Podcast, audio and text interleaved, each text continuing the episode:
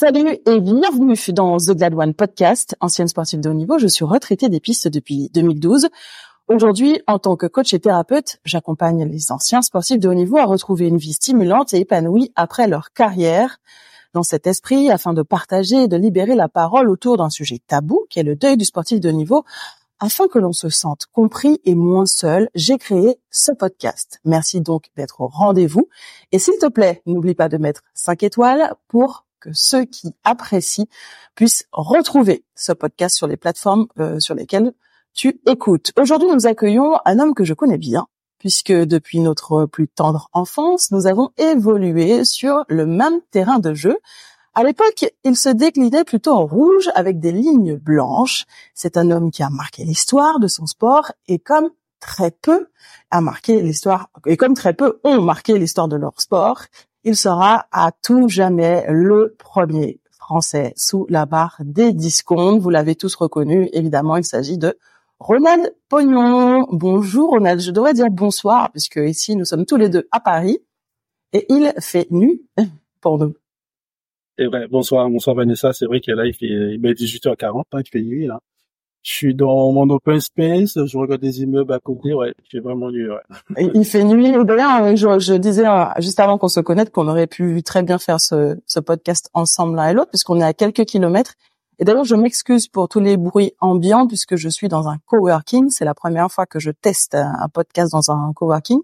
Et comme le dit euh, le mot co, euh, ça veut dire qu'il y a du monde autour de moi et que ça vit, ce qui est plutôt sympa quand on bosse, mais un petit peu moins pour un podcast. Euh, quand je te présente comme ça, en disant que tu es le premier euh, homme sous la barre des 10 secondes, c'est évidemment très souvent comme ça qu'on te présente, j'imagine. C'est vrai que après, je suis quelqu'un qui est assez humble. On va me présenter euh, Ronald Pognon. Alors ça dépend. Si je suis euh, dans mon métier, on va me présenter Ronald Pognon en tant que directeur des opérations chez Next System. Mais si je suis en dehors, que je rencontre des, euh, des étudiants, des enfants ou des, des, des collégiens, c'est vrai que je vais vraiment utiliser euh, honnêtement pour les Français sur la des On n'a même presque pas envie de dire le reste dont ton palmarès. Hein. Il, y a, il y a beaucoup de médailles, il y a beaucoup de titres, d'ailleurs même des titres que tu as récupérés sur tapis vert. Euh, Parlons-en tout de suite, d'ailleurs, de ces titres que tu as récupérés, pas des titres, mais de médailles que tu as récupérées sur tapis vert. Mm. Notamment, je pense à Dwayne Chambers, qui vient de faire une sortie là à 45 ans qui euh, a couru, je, je me souviens plus du temps, qui a couru assez vite. Qu'est-ce que tu en penses? Parce que tu as une sacrée histoire avec Dwayne, Dwayne Chambers. Hein. Ceux qui euh, ne s'en souviennent pas, je rappelle les faits. Euh, tu étais détenteur du record d'Europe sur le 60 mètres donc indoor.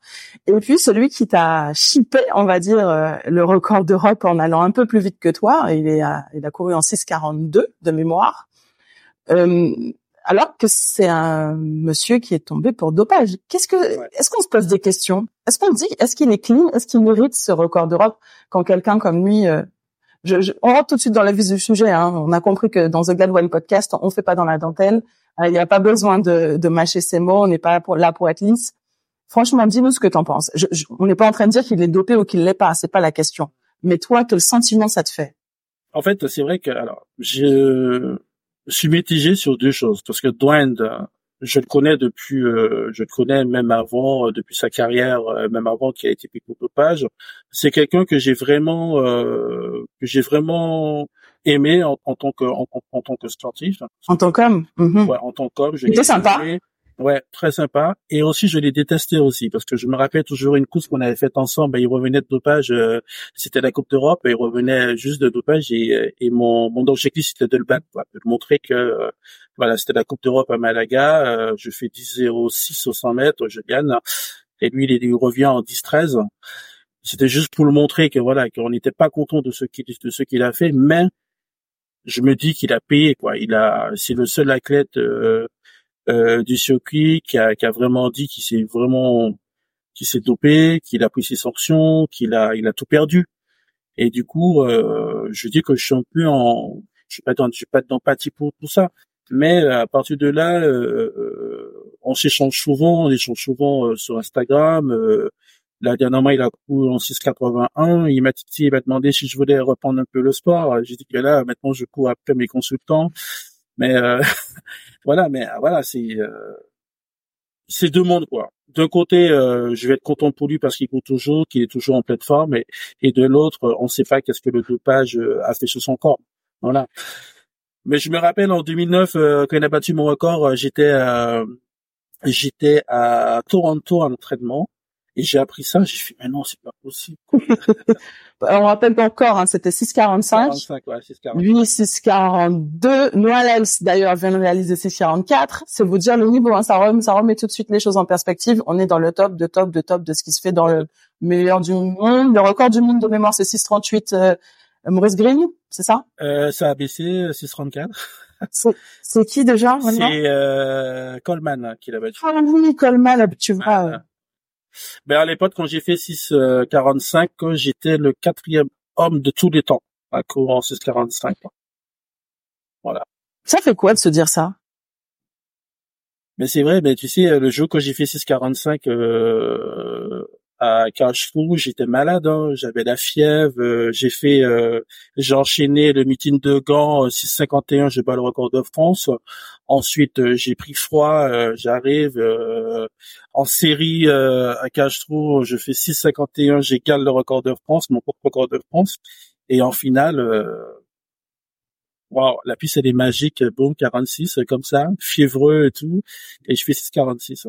45 45, 45. Ah, même le, même le mec, il est perturbé.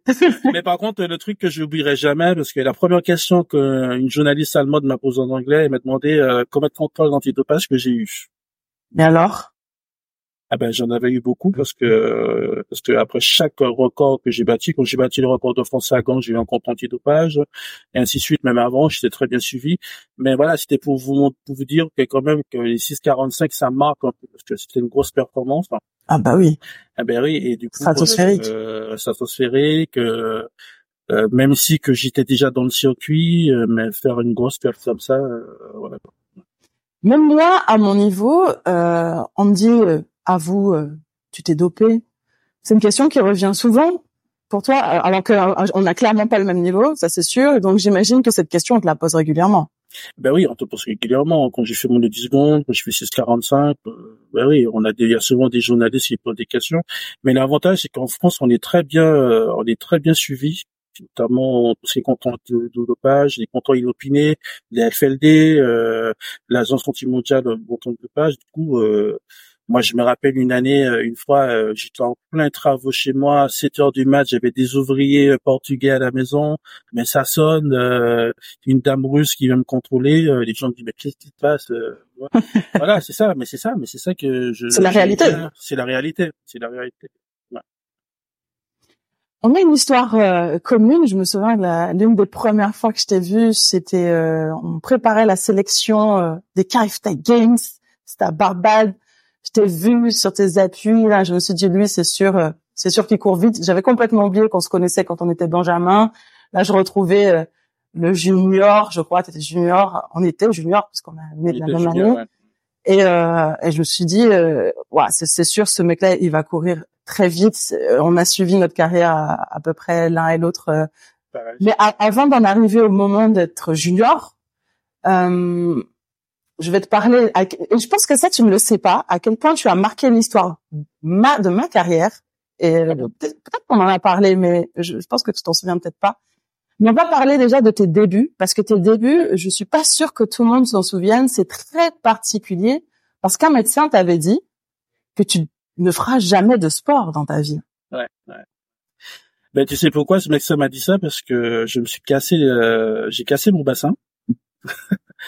Mais j'habite en Martinique, euh, au François, j'habite en campagne. Euh... du coup, voilà, du coup, j'ai décidé de faire Tarzan. C'était Tarzan, je croyais que t'étais. Hein? Non, non, non, non, non, non, non, En fait, euh, en fait, euh, j'ai attaché un bout de tuyau, euh, les tuyaux d'arrosage dans un arbre, et du coup, j'ai pris de l'élan et du coup, le tuyau n'était pas bien serré. Du coup, ça, ça s'est cassé. Ça tu après Tarzan, tu t'es transformé en Superman, sauf que l'atterrissage était pas terrible. C'est ça. c'est ça, ouais, ouais. Et j'ai fait quand même, euh, j'ai fait deux bons mois à l'hôpital. Hein. Ouais, j'ai fait deux bons mois à l'hôpital. Et le docteur, c'était le docteur Elana, il m'a dit, ben, le sport oublié, parce que je faisais du foot avant. Il m'a dit, c'est même plus la peine, vous allez plus courir, euh, oublié, parce que les, le bassin est cassé, euh, j'avais du sang dans mon urine, dans, dans mes reins, euh, c'était euh, ouais, c'était très complexe. Et comment on passe de vous ne ferez plus jamais de sport euh, dans votre vie, enfin tu ne le feras puisque tu es un petit garçon, j'imagine qu'elle te tutoyait, tu feras plus jamais de sport dans ta vie. Comment on passe de ça à le premier français sous les 10 secondes? Mais en fait, c'est sur un jour, j'ai dit à ma mère, j'en ai marre de rester à la maison, j'en ai marre à rien faire, je vais reprendre un peu le sport. Elle voulait pas. Et du coup, j'ai décidé de reprendre un peu le foot comme ça. Et puis, euh, fouille à mesure, euh, Monsieur Mondésir, mon professeur de PS, euh, quand j'étais au collège, il m'a demandé si je voulais participer à un cross. Et puis, c'est à partir de là que j'ai que j'ai vraiment débuté euh, l'athlétisme. J'ai fait le cross, mais je suis pas team euh, endurance. ça, c'est pas mon truc. voilà. On a dans le c'est pas ton truc, hein, toi, Voilà, on va essayer d'aller vite. Euh, j'ai testé les haies. J'ai même été euh, champion interacadémique sur 110 mètres haies en 15 en 15 02. tu, tu as voilà. en 6,45, mais par contre, voilà, c'est ça, ouais, ouais. tu te souviens pas sur les... ouais, c'est vrai parce qu'en fait, euh, euh, le, le 110 mètres haies, je, je, je, savais pas franchir la haie, en fait. Je faisais un saut de mouton et du coup, euh, j'allais vite à, à l'intervalle. Et, euh, et puis après, euh, je voulais pas, je voulais arrêter les haies, même si j'avais été champion académique dessus. Je me rappelle, c'était un match entre Martinique Guadeloupe j'avais gagné. Et puis il me dit bon tiens, on fait un 200 mètres comme ça. Euh, C'était en fait euh, en Martinique l'après-midi. Euh, il y a des rencontres euh, inter-collèges. Alors moi j'étais au collège La Jetée, il y avait le collège de Trianon et on faisait on faisait des petits duels, des petites compétitions au François où j'ai grandi, dans la ville où j'ai grandi. Et puis j'ai fait un 200 mètres comme ça et, et j'ai fait un très bon chrono. Alors, il pensait pas que j'étais parti vraiment au départ du 2 parce que j'avais fait un, j'avais fait un excellent chrono manuel. J'ai fait 21-4. Il se souvient de tous ces chronos. je me souviens de tous mes chronos, 21-4. J'avais pas de, j'ai pas de pointe. J'étais nu-pied. Euh, T'as pas mal de gamins qui criaient. Voilà. Voilà, Kirikou, si tu veux. Et puis c'est à partir de là que j'ai commencé vraiment le sprint et puis euh, j'ai pris goût. Voilà. Donc, tu commences le sprint directement avec Jean-Claude Berquier, qui, pour euh, ceux qui suivent l'athlétisme aujourd'hui, euh, entraîne Ludwig Vaillant, euh, vice-champion du monde, la seule médaille à Budapest en 2023.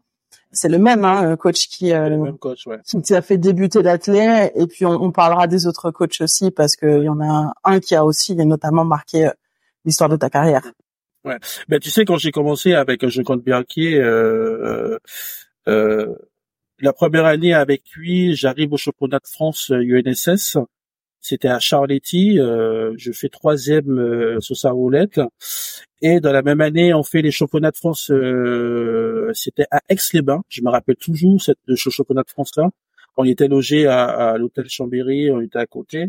Et je fais dernier de la finale B en 22 34. Ça, je retiens toujours parce que pourquoi je te dis 22 34 parce qu'après après le championnat, j'ai dit bon Jean-Claude, j'arrête parce que j'ai pris une raclée, euh, j'ai plus envie de continuer la clé, euh, ça sert à rien, je retourne au foot.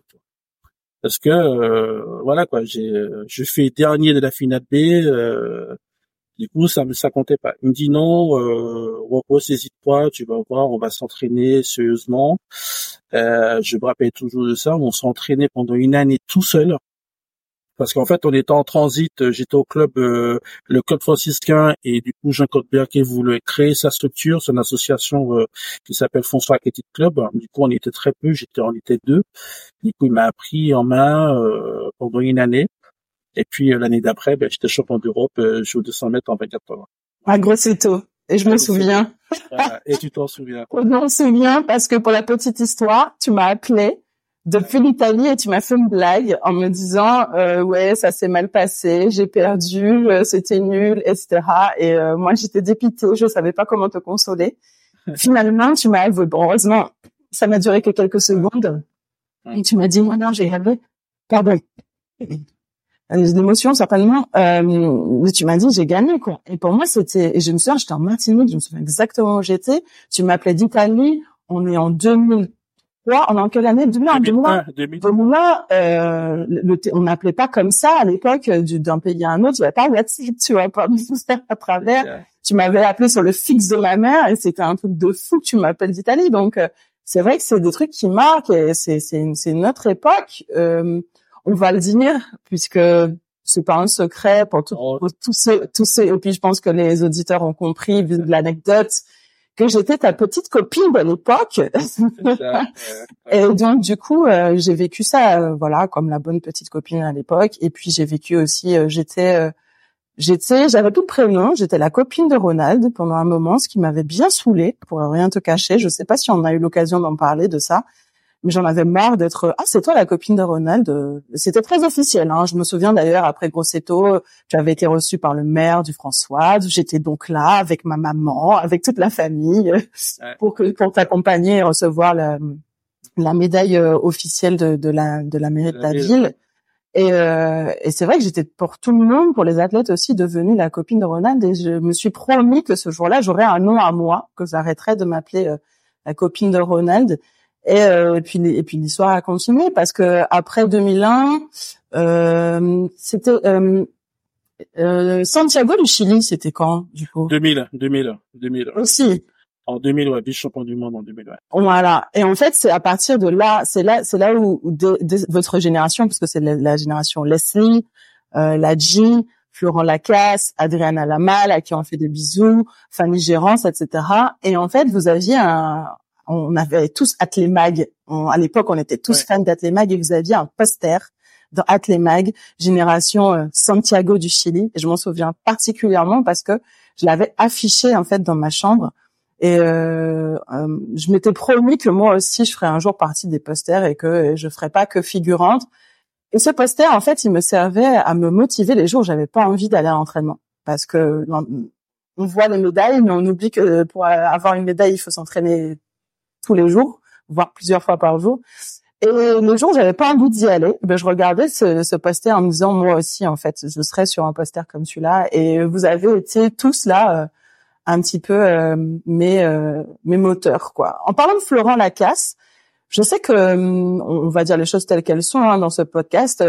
Florent est tombé pour dopage.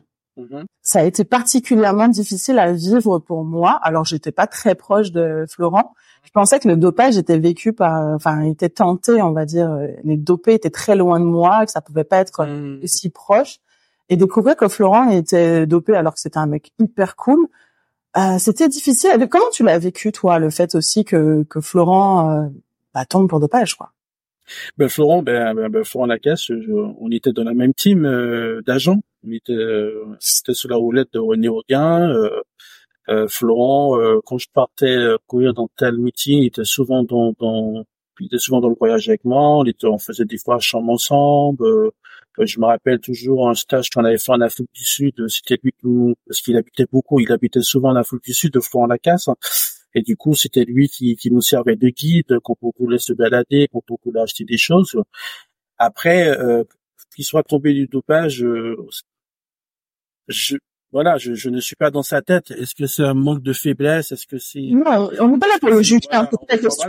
non, la question c'est comment tu l'as vécu toi? Euh, Comment Est-ce que tu as été surpris? Est-ce que, enfin, je sais pas. Moi, moi je sais que j'étais particulièrement affectée parce que je, je souvent quand quelqu'un tombe pour dopage, on a envie de le blâmer. On a envie de lui dire ah il est méchant, il est nul, c'est dopé, c'est quelqu'un de pas bien parce qu'il s'est dopé. Alors que quand vous connaissez Florent Lacasse, c'est tellement sympa, tellement cool, c'est un mec que tu aimes forcément. Donc en fait t'es es pris entre t'as envie de, de, de, le, de le jeter au, à la à la pâtée, j'ai envie de dire pour chien, mais en même temps t'as envie de dire mais c'est un c'est un super gars quoi. Comme enfin on est une espèce de mélange parce que évidemment, le, quand tu es sportif de niveau, le dopage c'est mal, et en même temps, si tu te rends compte que c'est un gars génial, donc euh, moi ça m'a affecté. Est-ce que toi tu as été affecté ou tu t'es dit ben chacun son histoire et, et ça t'a pas plus touché que ça? Euh, J'ai pas été affecté, mais j'étais un peu déçu. Mais après, je peux pas. Voilà, c'est juste pour te dire que je. Euh, euh, vous savez, la, la, la, clé pour être bien, c'est juste une ligne. Hein. On peut juste passer là ou là. Je me rappelle une anecdote. J'étais à la finale du Grand Prix, euh, c'était en 2000, 2005. Euh, ben, j'ai j'ai un laboratoire américain qui est venu me voir, qui m'a dit voilà, euh, ton contrat c'est ça. Si demain tu veux travailler avec moi, je prends 6% sur sur tout ce que tu gagnes et je te fais arriver là. Voilà. Il y a un mec d'un laboratoire qui est venu et qui t'a proposé. Justement, souvent quand on, me parle de dopage, je crois que je l'ai dit dans un épisode qu'on m'a jamais proposé. si même si j'avais voulu me doper, je te jure que je je sais même pas comment j'aurais pu me doper parce que j'ai pas eu accès à ça. J'aurais pu, euh, je sais pas, prendre euh, du bronzant euh, dans un ou bien euh, du, de la ventoline à la, à la pharmacie, mais hormis ce genre de truc à la pharmacie, je j'aurais même pas su me doper parce que je je sais même pas comment fait. Donc là, tu es en train de me dire qu'il y a quelqu'un qui est venu te voir et qui t'a dit textuellement, je peux t'aider et je peux organiser pour que tu ailles plus loin. Ouais, parce que euh, en 2005, j'avais euh, j'étais sixième mondial hein, en 2005 euh, par rapport au moins de 10 secondes. Par rapport au titre de champion du monde, on avait j'avais sur la table angoisse, j'avais une très bonne j'avais un très bon nombre. Et du coup, bah, c'était ça, j'étais invité partout. Et du coup, les labos il cible, il cible vraiment les athlètes qui font partie euh, des huit meilleurs mondiaux. Mais il a pas honte? Je veux dire, il n'est pas gêné. Déjà, est-ce que c'est euh, de quelle nationalité? On s'en fout du reste, mais... Euh, c'est un Américain, c'est un Américain. Ah, ok, c'était pas un Allemand, parce qu'à moment on montrait les Allemands du doigt en disant oh là, ils sont un peu bizarres. Eux. Donc c'est un Américain et un Américain, il te dit voilà, je travaille pour telle boîte, pour telle marque. en plus c'était une marque qui était un peu qui était très connue à l'époque, c'était une bonne marque il te dit voilà, je te file euh, tout ce que tu as besoin, des acides aminés, tous les trucs, et vraiment tout, et même à la limite, il te dit franchement. Et euh, c'est quoi si tu décides de, sauter le pas, parce que tu sais que le dopage euh, avec l'athlète, c'est de pair parce que ça cause des contrats. Bien sûr. Euh, ça cause des contrats. Des, c'est une question d'argent. Hein. C'est une question d'argent, contrat d'équipementier. Euh, ton équipementier te dit voilà, euh, tu fais 9,80, ben tu as 300 000. Euh, si tu fais 9,7, ben t'as un million. Ben voilà, les gens ils vont ils vont voilà ils vont chercher le plus rapidement possible. Et tu sais qu'aux États-Unis ça va très vite. Hein. La clé c'est pas un sport qui est très qui est très bien vu là-bas. C'est c'est un très bas niveau le sport aux États-Unis et du coup euh, voilà, les, les, jeunes, qu'est-ce qu'ils vont faire? Ben, Ils vont chercher des, des, sous euh, rapidement pour aider leur famille. quoi. Est-ce que tu as hésité? Est-ce que tu t'es dit que il y a moyen? J'y réfléchis. Je, dis pas que tu y allais, c'est pas du tout la question. Hein, mais est-ce que tu t'es, est-ce que tu t'es dit, je me laisse le temps de réflexion ou pas du tout? Non, pas du tout, parce que regarde, euh, quand j'ai été euh, champion des KFTA Games sur 200 mètres, j'avais gagné une bourse pour partir m'entraîner aux États-Unis. J'ai refusé d'y aller, c'était à cause du dopage parce que je devais je devais travailler euh, avec euh, des grands noms. Euh, ben, Trevor Graham, qui était l'entraîneur de Justin Gatlin, il est venu me voir à Paris, me demander que je puisse m'entraîner avec lui. J'ai John Smith et, et ouais, John. sont venus me voir, sont venus me voir. Chessai. Chessai, John Smith, par contre, j'ai j'ai vraiment voulu, mais c'était juste par rapport à mon contrat d'Adidas. Et du coup, je suis resté parce que Joe Smith, il est, il est sous la roulette de Nike. Et du coup, j'ai préféré rester. Euh, voilà. Si je devais sauter le pas, j'aurais été m'entraîner avec Joe Smith. Et puis, euh, ben après, j'ai refusé quoi. Après, avec l'histoire du pas, j'ai préféré rester en France avec Guillaume Ça t'a jamais titillé de te dire que euh, les États-Unis auraient pu t'apporter encore plus? Hormis, le, dopage, hein, euh, parce que moi je me suis entraînée aux États-Unis. Euh, même là, euh, personne ne m'a approché. Je n'avais clairement pas ton niveau, hein, donc euh, j'avais clairement pas les revenus aussi euh, que, que génère ton niveau. Donc c'est certainement la raison pour laquelle personne ne m'a approché.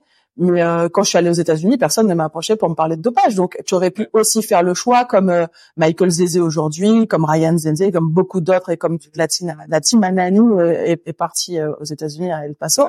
Tu aurais pu faire ce choix. Ça te pose ça ouais, c'est vrai que j'aurais pu faire ce choix, mais à cette époque-là, entre 2000, 2001, 2002, c'était l'époque qui était un peu critique sur le niveau du dopage aux États-Unis avec l'affaire Balco. Hmm. Voilà, il y avait pas mal de, de, de de soupçons de dopage euh, sur les États-Unis et du coup euh, j'ai préféré rester à Paris.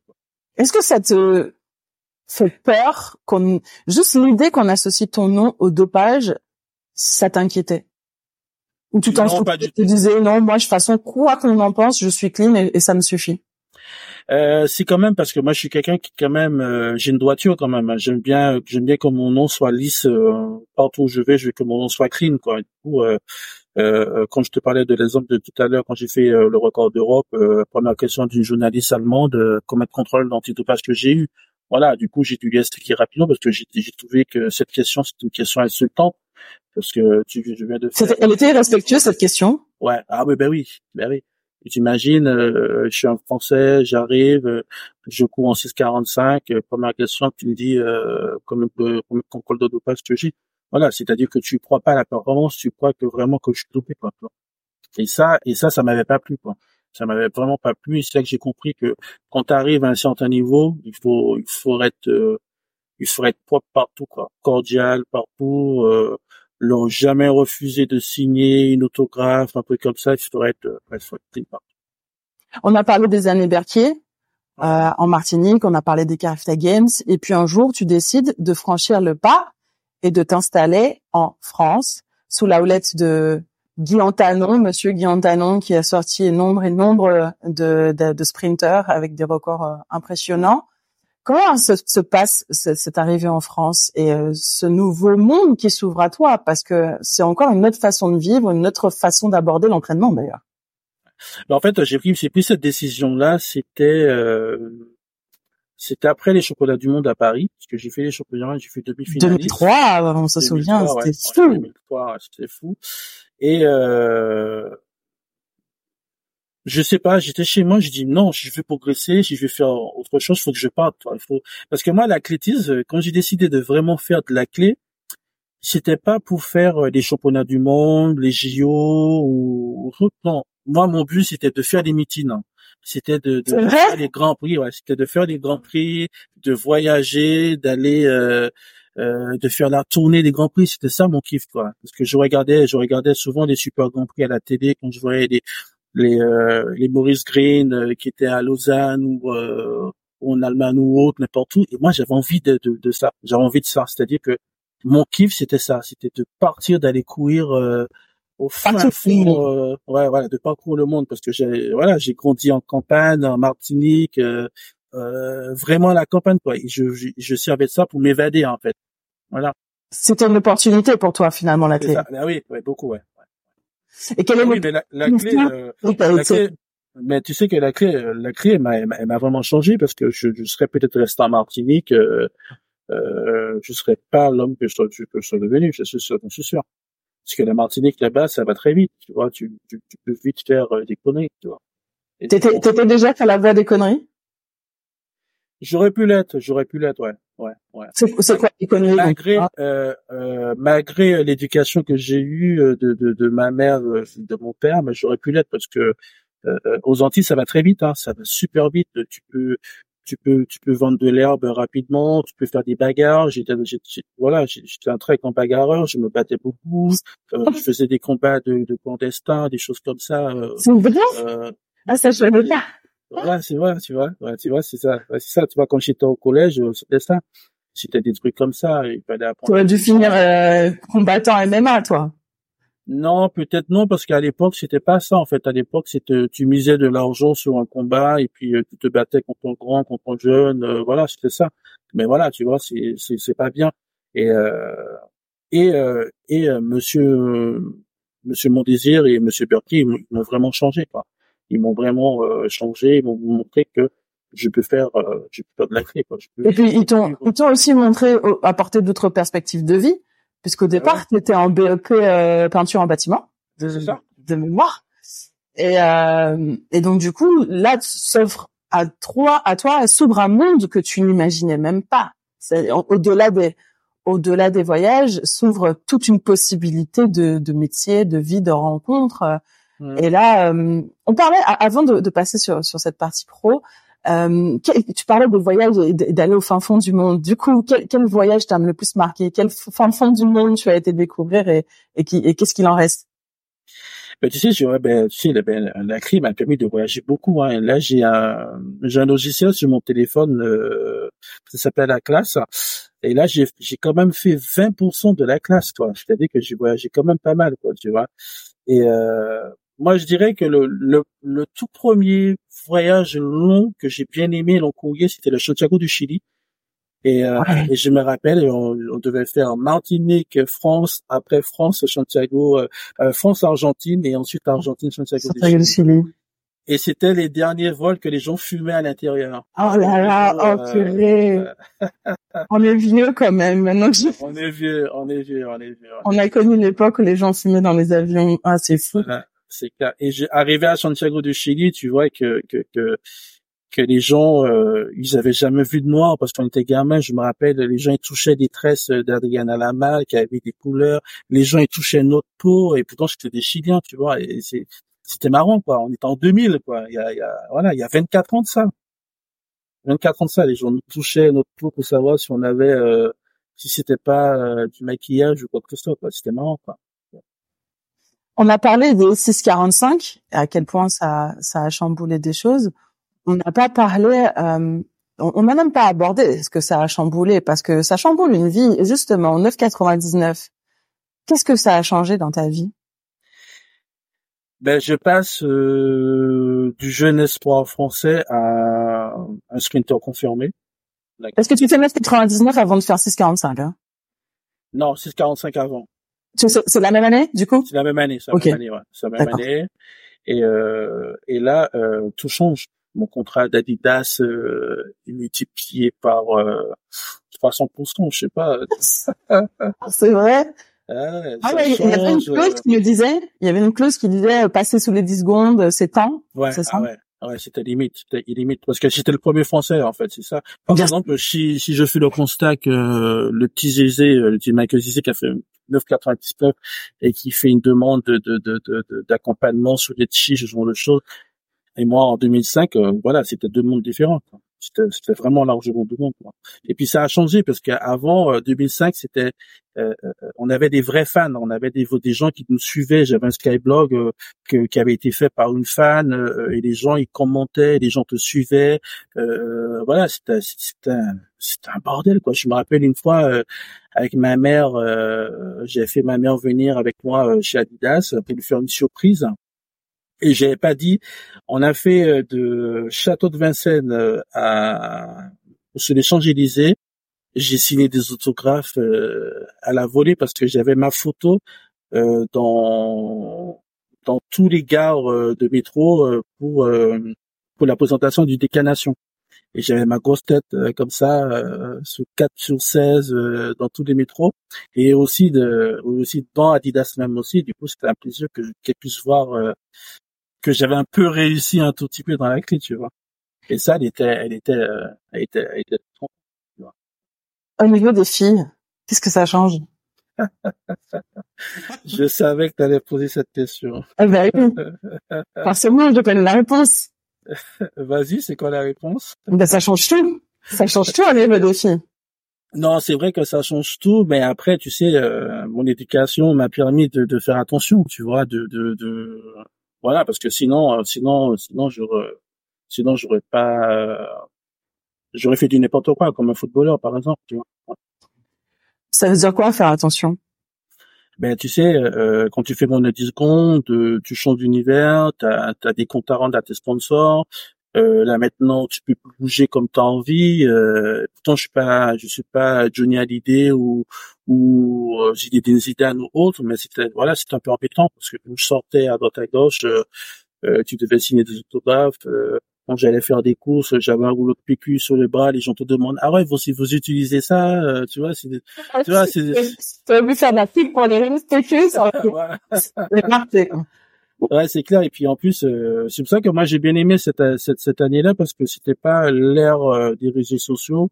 Du coup, voilà, on avait on avait vraiment des vrais fans, des gens qui nous suivaient, des gens qui nous envoyaient des messages, qui nous envoyaient des courriers beaucoup de courriers. Euh, Même moi, j'en ai reçu des courriers. J'ai les courriers, envoyé ça chez toi, c'était bien, merci. mignon. Ouais, des courriers. Euh, j'ai même reçu pendant une année euh, des Queen parce que j'adore le Queen Ouais, ouais, Chaque anniversaire, je recevais des Queen euh, pour mon anniversaire euh, chaque année, quoi. Tu vois, des choses comme ça. Ouais. Grosse tête alors? Est-ce que c'est facile à gérer? Est-ce que tu as eu la grosse tête déjà? Je vais pas dire non parce que tout de suite j'ai tout de suite euh, ma mère et mon père m'ont fait comprendre que de redescendre rapidement sur terre, tu vois, parce que tu sais, euh, ben, j'étais jeune, hein, euh, tu fais moins de 10 secondes, euh, je venais juste d'acheter ma maison, tu arrives chez toi, tu vois que la mairie de la ville a refait le potoir que de chez toi, ils n'ont pas fait les autres. quand tu arrives chez toi, tout est bloqué, t'as France 2 qui vient faire un direct. les gens nous disent mais qu'est-ce qui se passe? Est-ce qu'ils ont tué quelqu'un à côté? Ils savaient pas qui j'étais parce que moi j'étais dans un j'étais dans un dans un endroit qui avait personne ne savait qui j'étais. Tu vois, j'étais tranquille, discret. Et là, tu as, toute une foule, tu as plein de gens qui, qui viennent chez toi, tu as des gens qui frappent à ta porte, qui te demandent des autographes. Ouais, c'était ça, quoi. Et donc, tu réponds pas à ma question.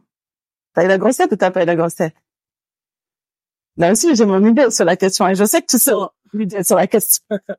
non, mais en fait, en fait, non, non, non, mais non, non, mais tu sais quoi, je, je, je, vais te répondre franchement. Euh, en fait, les gens pensent que j'avais la grosse tête parce que, en fait, euh, je suis quelqu'un qui j'aime bien être dans mon coin, tu vois. J'aime bien être euh, tranquille dans mon coin. J'aime pas, j'aime pas montrer, tu vois. Et quand tu es discret à un endroit et quand, es, quand tu, tu vas t'entraîner, tu rentres chez toi ou autre, les gens pensent que tu fais la, tu as la grosse tête, tu vois. Et puis aussi, as, tu sais, tu sais, les gens vont créer aussi euh, de la jalousie parce que euh, euh, euh, moi, je suis un passionné de voiture. Euh, tu vois, je changeais de voiture comme j'en avais envie. Puis aussi, voilà, t'as ça aussi. T'as as, as, tout cette envergure qui que les gens pensent que j'avais la grosse tête ou quoi que ce soit.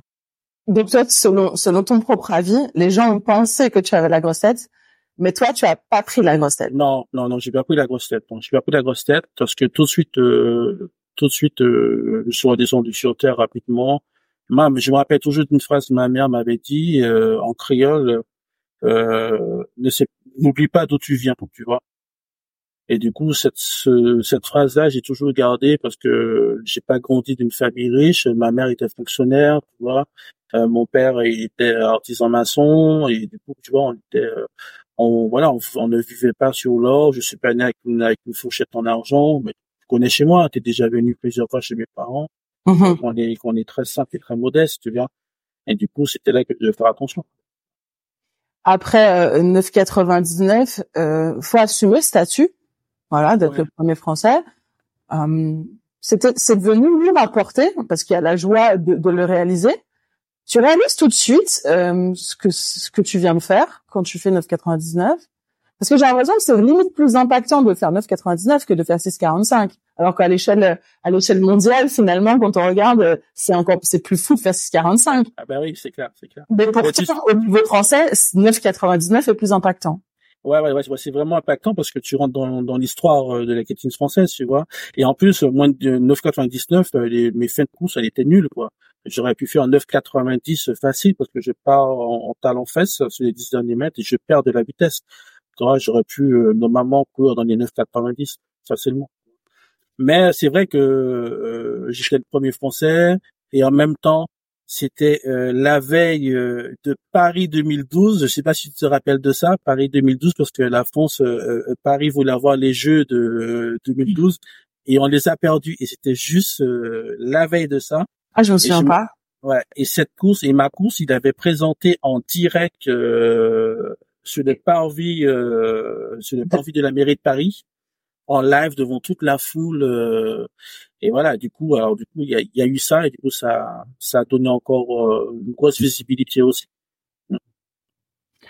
Derrière, tu donc 9,99. Moi, je te dis, euh, tu m'as pas répondu. Euh, c'est, tu réalises tout de suite que c'est fou ou juste une logique à ce moment-là, avant, avant que tout le monde s'amasse sur toi, avant que ça devienne l'ampleur médiatique que c'est devenu, toi tout seul, quand tu passes la ligne, tu vois 9,99, t'es content parce que c'est ton record. Est-ce que tu te rends compte du, du, du, du, truc, quoi?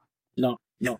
Moi, moi, moi, la seule truc que je me rappelle, euh, quand j'ai fait mon 10 secondes, je suis retourné euh, dans la dans la salle euh, d'échauffement pour les récompenses. Avait les Américains et personne parlait. C'était comme si c'était, euh, ils ont eu un coup de massue quoi, de voir un Frenchie qui arrive, qui fait monter 10 secondes. Euh, et voilà, c'est parce que en fait, le le pari des entraîneurs américains, c'était d'entraîner un Français ou un Européen pour qu'ils puissent prouver que leur méthode américaine, elle était la meilleure, qu'ils pouvaient faire n'importe qui, courir en moins de 10 secondes. D'accord? Et là, je l'ai fait sur la roulette de Guillaume Canon. Et, euh, tant mieux parce que comme ça son entraîneur français peut pu le faire. Et voilà mais c'est vrai que je me rappelle toujours je me rappelle toujours de l'image de de Aziz Zakari qui est un Ghanéen. Il était dans cette course. Il n'a pas compris. Je bats dans cette course là je bats le champion olympique. Gatlin je bats Gatlin euh, ouais. Ah, dans cette course, euh, Gatlin, champion olympique en 2004, je bats dans cette course. Euh, je bats Gatlin, je bats le vice-champion du monde, le vice-champion olympique qui était dans cette course, Francis Opicolou. Euh, il y a eu Michael Frater, il y a eu voilà, il y a eu pas mal de grands noms dans cette. C'était c'était c'était où? C'était Lausanne? C'était où? Attends, c'était pas. Lausanne. Ouais, c'était ça. Hein, je me souviens rapidement là, comme ça. Je sais, j'ai un flash. Pourquoi? Je sais pas. C'était à Lausanne, euh, c'était à Lausanne. Mais j'aurais pu faire les moins de 10 secondes bien avant, une semaine avant, hein, parce que à Paris, euh, je loupe mon départ. Je finis troisième sur le 100 mètres en 10-11. Et, euh, et, là, je rattrape, euh, je rattrape euh, elle. Et ouais, ouais, si j'avais pris, j'avais fait un excellent départ, j'aurais peut-être pu, pu le sortir à Paris. Et après, bon ben Lausanne, tant mieux, hein, parce que j'adore la piste de Lausanne. Euh, la piste elle est magique. Il faisait 14 degrés, il faisait plutôt froid, plutôt chaud. Euh, je disais à mon coach, euh, j'ai sûr que ça va aller vite parce que j'étais très, j'étais très dynamique sous mes. C'était en cadence? Hmm. Ouais, ouais, j'avais une cadence infernale. Et, euh, et je dis bon, ben peut-être ça va sortir là, puis c'est sorti. Ouais. Alors on a parlé de ce que tu as ressenti au moment où tu franchis la ligne. Mm-hmm. Euh, quand tu rejoins Guy d'ailleurs, qu'est-ce qu'il te dit? Quels sont les premiers mots de Guy bon, il était trop content, franchement. Euh, euh, euh, il n'y a pas de phrase précise qui revient, quoi. Non, non, franchement non, parce qu'après c'est quand je dis ça part en couille, parce que derrière, j'ai, voilà, j'étais, j'étais, j'étais pris par des journalistes. j'ai même resté, je suis resté encore une journée là-bas en Lausanne. Le soir, je me rappelle, j'étais avec Sébastien Denis en chambre, on me, on me change de chambre, on me met dans une suite avec des bouteilles de champagne, des trucs. Ta vie, c'est là que tu dis ah ouais quand même ta vie elle change en espace euh, de quelques secondes tu vois. C'est vrai c'est ce qui s'est passé? Ouais ouais ouais tu sorti de la chambre et t'emmènes dans une suite champagne dans et tout. une suite champagne il y avait pas de qui t'attendait dans la chambre non? Non non mais non mais non même pas. Je sais bien. Après euh, euh, après ça ben, ben, le truc le plus fort que je vais te que je vais te dire je sais pas s'il y a d'autres personnes qui l'ont eu ben en arrivant à Paris eh ben j'ai un chauffeur avec gendarmes qui m'ont ramené chez moi parce que j'avais un direct avec France 2. Tu t'imagines, j'étais escorté. France 2, puis t'avais Canal aussi, je crois, dans la foulée. T'étais dans nulle part ailleurs de mémoire. Ouais, c'est ça, ouais. Euh, ouais, parce que c'était la seule fois, je crois que tu m'as appelé trois jours plus tard. Ouais j'ai réussi à t'avoir trois jours plus tard. Et tu m'as dit bah écoute j'ai pas le temps. Euh, là je vais euh, à Canal pour me faire euh, nulle part ailleurs. On se dit ok euh, dorénavant toi et moi ne faisons plus partie du même monde. Et je te jure que j'ai vraiment senti ça quoi. Une vraie cache que euh, on n'était plus on n'était plus en non mais en fait en fait en fait c'était des éléments que je gérais plus. Même même mon agent il ne gérait plus. C'était c'était la folie. Parce que du coup on a dû prendre un avocat d'image pour vraiment tout maîtriser. C'est vrai ah ouais ouais faut vraiment tout cadrer euh, refaire des contrats euh, tout faire parce que j'avais euh, non mais c'était c'était la folie. Est-ce que ça a fait peur de vivre ça? Euh, oui parce que j'étais jeune et j'étais pas préparé. Mais j'étais quand même content parce que Adidas mon sponsor à l'époque ils bah ils m'ont vraiment pris en main. Ils m'ont fait suivre des médias training. J'avais un professeur qui me suivait. euh, euh, euh, comment se présenter. Ben voilà, j'étais préparé comme politicien quoi. Qu'est-ce qu'il fallait que je dise, ce genre de choses. Comment vanter les mérites, comment vendre mon image. J'espère que depuis tu as tout oublié que pour The Glad One Podcast tu as laissé ça de côté, hein, parce que nous là, les médias training là, on veut pas. Hein. Moi, les médias, me connaît, hein. ouais, ça c'est clair, ça c'est clair, ça c'est clair. Ouais.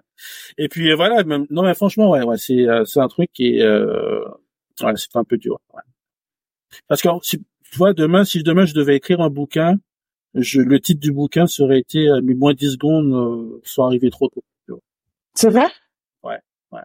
ouais. C'est arrivé trop tôt dans ta vie, dans ta carrière ou trop Dans ma carrière de sportif, ouais. ouais. Trop tôt dans ma carrière de sportif, ouais. C'est vrai, pourtant tout le monde dirait que c'est jamais assez tôt, que au contraire, faut, comme ça, ça t'a permis de capitaliser dessus quasiment tout le reste de ta carrière.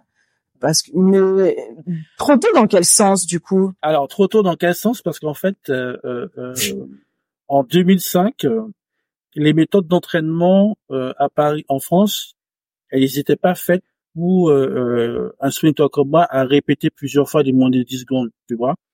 À l'époque, moins de 10 secondes, il fallait il fallait avoir du temps de récupération. En fait, il fallait, fallait vraiment avoir le temps de bien récupérer ton système nerveux, tes neurotransmetteurs, que, tout, tout reparte à zéro. Et je me rappelle toujours une phrase de Francis Obricolou qui m'a dit, il m'a dit voilà, t'as fait moins de 10 secondes, mais tu verras, euh, tu fais cuit, tu fais cuit euh, à la fin de la saison. Et effectivement, j'étais lessivé.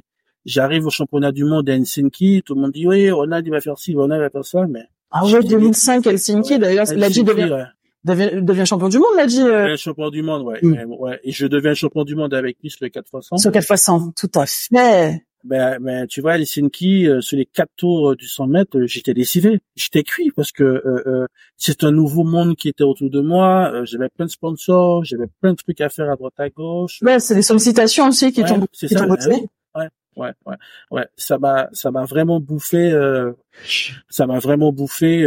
voilà, ça a bouffé mon jus. Et après, c'est revenu après parce que euh, de meeting de Bruxelles, euh, je fais 10.05, Paris, décadation, je fais 10.02, voilà, la femme elle revenait, elle revenait vraiment, euh, effectivement, je, je devais euh, vraiment récupérer cette phase des moins de Maintenant, avec la technologie des chaussures en carbone et autres, tu as beaucoup d'athlètes pour le 100 mètres au monde de 10 secondes assez rapidement, ils vont répéter plein de fois.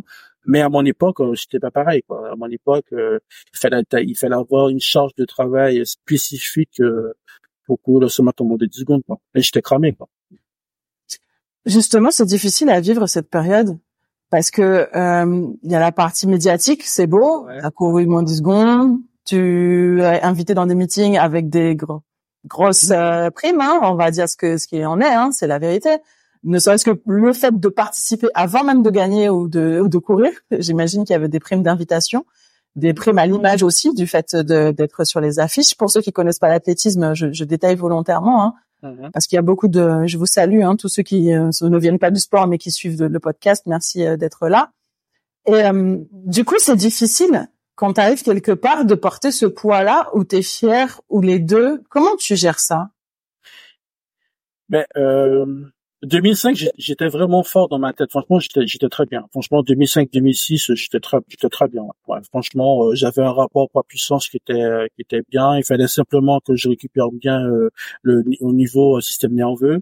Mais sinon, je, je quand j'arrivais sur une course, je sais pas, mais quand je discute avec d'autres, avec d'autres athlètes, on arrive à rentrer dans une zone en fait. On n'entend rien, on sent rien. Par exemple, quand il pleut, on sent même pas les gouttes de pluie sur notre peau, on arrive à rentrer dans une zone. Euh, si voilà, j'arrive pas à expliquer ça, mais on est on est dans un monde que on a on a un schéma de dans sa tête. On doit juste, euh, moi, c'était mon coup de feu. Dès que j'entends le coup de feu, je devais simplement envoyer mon, mon point devant pour pouvoir déséquilibrer au départ, partir rapidement, quoi. C'était ça. Mais après, euh, euh, euh c'est après, c'est quand tu fais une mauvaise course derrière, tu dis ah ouais, tu vois, t'as des sponsors qui vont te dire, ouais, mais tu aurais pu faire ça, tu aurais pu faire ci, ou bien tu te balades dans la rue, ben, t'as quelqu'un qui te soutient, qui va te dire, ah, ben, il fallait faire ça, il fallait courir comme ci, il fallait courir comme ça. Voilà. Du coup, du, coup, ça, tu, t'as envie de répondre méchamment, mais tu peux pas parce que tu dois faire attention à ton image, tu dois faire attention à pas mal de choses, t'as pas mal de paramètres, et du coup, euh, tu laisses couler, quoi, tu vois. Mais c'est quand même, euh, c'est quand même contraignant, quand même. Décevoir les gens, finalement, c'était difficile à vivre. Ouais, ouais. ouais parce qu'en fait, tu appartenais aux gens. Du moment, moi je dis toujours euh, quand je fais des colloques et autres, du moment que tu portes le maillot d'équipe de France, t'appartiens aux gens. T'appartiens aux gens, euh, c'est-à-dire euh, la personne qui est assise devant sa télé avec sa canette de bière avec son gros ventre, ben, tu vas tu vas rencontrer cette même personne dans la rue qui va te dire ah oui mais il fallait faire ci, il fallait prendre un bon départ, il fallait voilà. c'est tellement vrai. C'est tellement c'est ça. En plus. ça. vrai. Finalement, de toute cette carrière, qu'est-ce qu'il en reste? Qu'est-ce qu'il en reste? Ben, En fait, euh... déjà, concrètement, est-ce qu'il reste de l'argent, déjà, concrètement? Ah ben oui, bien sûr. Bien sûr. Ben, en fait, euh, euh il faut prendre conscience de, de des choses, c'est que moi j'ai eu la chance d'être bien entouré. Alors du coup, euh, j'ai pu monter une SCI, euh, j'ai pu avoir des apports, de mettre des appartements de location, euh, ce genre de choses. Tu vois. investi dans l'immobilier. Ouais, ouais. Tu as été bien conseillé. Il y a des gens qui, euh, je veux pas citer de nom là, mais je sais que certains ont eu des problèmes. Ils ont fait confiance. Euh, aveuglément parce que notre job aussi c'est elle est sur la piste et pas et pas forcément de compter des chiffres de la comptabilité puis on n'y connaît rien on est tellement jeune c'est vrai aussi qui investit, on n'y pense pas forcément, donc on fait confiance à des gens, et puis certains euh, se font rouler. Ça n'a pas été ton cas. Toi, tu as échappé au fait de te faire avoir. Non, en fait, euh, ça n'a pas été mon cas parce que euh, dès dès 2003, j'avais déjà créé ma, ma j'avais dès que je suis arrivé en métropole, j'ai créé ma ma structure en fait. Du coup, parce que je savais que quand j'allais faire entrer de, quand j'allais courir dans un meeting, on allait me payer, il fallait que je déclare cet argent. Du coup, j'avais, euh, voilà, je, je, me suis mis en, en auto-entrepreneur. Euh, ensuite, euh, d'auto-entrepreneur, je suis passé en SAS. Et voilà, du coup, c'est-à-dire que moi, je vendais mon image euh, sur les différents meetings, quoi. C'est-à-dire que j'avais des BNC euh, qui, qui, étaient indirects et des BNC directs qui entraient, ainsi de suite. Et du coup, j'avais un expert comptable euh, qui s'occupait de, de, de, tout ça, parce que quand je cours à l'étranger, je prends l'exemple de l'Espagne, à un certain montant, ben euh, la TVA est à 7%. Quand on dépasse le montant, il passe à 19%. Il faut prendre, un, il faut prendre un, un comptable. Et moi, j'avais un espoir comptable euh, qui était très calé dessus, qui était très bon. Et du coup, j'avais aussi un agent qui était euh, qui était clean, qui était propre, qui donnait des factures au bon moment. Voilà. Et comme ça, mon agent, il gérait tout comme ça. Euh, J'ai même eu un, un contrôle fiscal quand je venais juste d'acheter ma maison euh, dénonciation du voisinage, euh, comment ça se fait un jeune euh, achète sa maison, ben, du coup j'ai j'ai un fiscal assez rapidement dessus, mais tout était clean, heureusement, heureusement que j'étais très bien suivi et tout. Et puis après, euh, euh, par la suite, quand j'ai monté euh, ma SCI avec mon ex-femme, voilà, elle était déjà dans la banque. Alors l'idée c'était ça, on a mis les choses en place qu'on en a besoin. Justement, tu l'as rencontré à la banque? T'as ton ex-femme Non, même pas. Pas du tout, pas du tout, pas du tout, pas du tout. J'allais, j'allais chez ma cousine et je l'ai rencontrée comme ça. Elle savait même pas qui j'étais, elle savait pas que je faisais de la clé, et voilà. Et, et, et née une petite fille euh, à qui on fait un gros bisou si elle écoute ce, ce podcast. Justement, euh, on n'est pas, on n'a pas parlé de ta femme carrière. On a parlé des, des, des grands temps forts, mais il y en a plein d'autres. On pourra pas tout dire parce qu'il faudrait plus d'une vie là pour euh, détailler la tienne. Mais Comment tu décides d'arrêter? Qu'est-ce qui se passe? Déjà, tu, tu te blesses, tu t'arrêtes, tu reviens. Euh, la fin de carrière, elle est pas aussi, euh, elle est pas nette, quoi. Tu, tu pars, tu reviens. Non, elle est pas nette parce que pourquoi? Parce qu'en fait, euh, euh j'ai eu euh, déjà en 2007, j'ai une grosse blessure au doigt intérieur. Voilà, je change d'entraîneur. Je Donc droit antérieur, on parle de, du quadriceps, hein Du quadriceps, ouais. du quadriceps, euh, j'ai une grosse, une très grosse déchirure euh, du droit intérieur de 17 cm. Ah, je pensais que c'était un ischio que tu t'étais blessé. Non, non, euh, droit antérieur, j'ai eu 17 cm dessus et euh, pendant un an, je cours pas. Ok. Je cours pas pendant un an. Et là, tu prends du poids? Ben oui, j'ai pris du poids. On avait un Ronald de joufflu sur les pistes ensuite. Ouais, ouais, J'ai pris euh, plus de 10 kilos, euh, j'ai pris du poids. Pourquoi j'ai pris du poids? Parce que j'ai, euh, tu vois que pendant un an, 2006 tu cours bien, 2005 tu cours bien, et là 2007 tu te blesses, plus rien.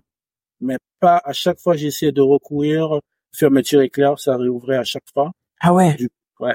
Du coup j'ai pris du poids. Euh, j'avais un McDonald's qui était pas loin de chez moi, j'y allais tous les jours. Non, mais c'est vrai, je, je voilà, je, je m'en cache pas. C'était limite maladive. Euh, j'ai acheté. Euh, en fait, tu, tu t'es vengé quoi Ouais, c'est ça, c'est ça. Ouais, c'est ça. Ouais, ouais, Je hmm. me vengeais. Euh, j'ai pris un hamburger et puis après, euh, je rencontre euh, Vicente Lizarazu à Saint-Raphaël. Il me dit, euh, ben, le fauteuil. À Munich. Ouais, ouais, voilà, ouais, le fauteuil. Je le rencontre euh, à Saint-Raphaël parce que je le rencontre là-bas. Et puis il me dit, euh, j'ai un professeur là-bas, euh, il s'appelle le docteur Wilfred Muller. si tu veux, je prends rendez-vous pour toi. Vas-y, tu verras. Ce mec, c'est un génie. Il va te guérir. Tu vois J'y croyais plus parce que j'ai dépensé tellement d'argent. J'allais à Monaco faire du caisson hyper bas euh, euh, pour essayer de, de, de, de, de le mieux. Ensuite, je partais à Saint-Raphaël euh, faire du renforcement avec le défunt Tiburce. J'allais à l'hôtel Majesty à Cannes faire des entretiens, des trucs. de, je faisais plein de trucs. Quoi. On, on, on cherchait des solutions. Et là, Vicente me dit, non, ben va à Munich, tu verras tu verras le mec il est il est archi bon, il est très carré. J'arrive à Munich, euh, je rencontre ce fameux professeur euh. Il me dit euh, je vais te guérir en en dix jours. Je le réponds en anglais, you crazy? Il me dit non non, je vais, voilà, je vais te je vais te réparer en dix jours et tu pourras même faire le meeting de d'Allemagne, le meeting de Berlin. Alors du coup, euh, il prend mon sang. C'était la première année qu'ils font le, le, le, PMA. Du coup, font le plasma de mon sang, puis ils réinjectent dans, dans la fissure. Voilà. Ils enlèvent les globules blancs, les globules rouges dans une centrifugeuse et puis réinjectent directement dans la blessure, dans la fissure, euh, ça. pour que ça cicatrise plus vite. Voilà, du coup, il y a eu ça, et puis aussi pas mal d'acides aminés, beaucoup d'acides aminés euh, dedans, et puis pour nourrir le muscle, et puis ça s'est guéri rapidement, mais sauf que j'ai gardé des séquelles en fait. Ok. J'avais la cicatrice n'était pas élastique. Hmm. Voilà, c'est ça. Et du coup, j'ai dû réapprendre à courir. Du coup, 2008 arrive, je, je recours en 10-10, je suis content. Je fais des minima pour les championnats, pour les JO de, de Pékin. Alors Strava, je finis euh, troisième derrière Bolt, et puis euh, puis voilà, ça repart un peu, ça repart bien. Je retrouve une cadence d'entraînement, je m'entraîne convenablement. 2009, euh, c'était l'année que j'étais beaucoup le plus fort à l'entraînement. 2009, j'allais très très vite à l'entraînement, et c'est l'année que je perds ma mère.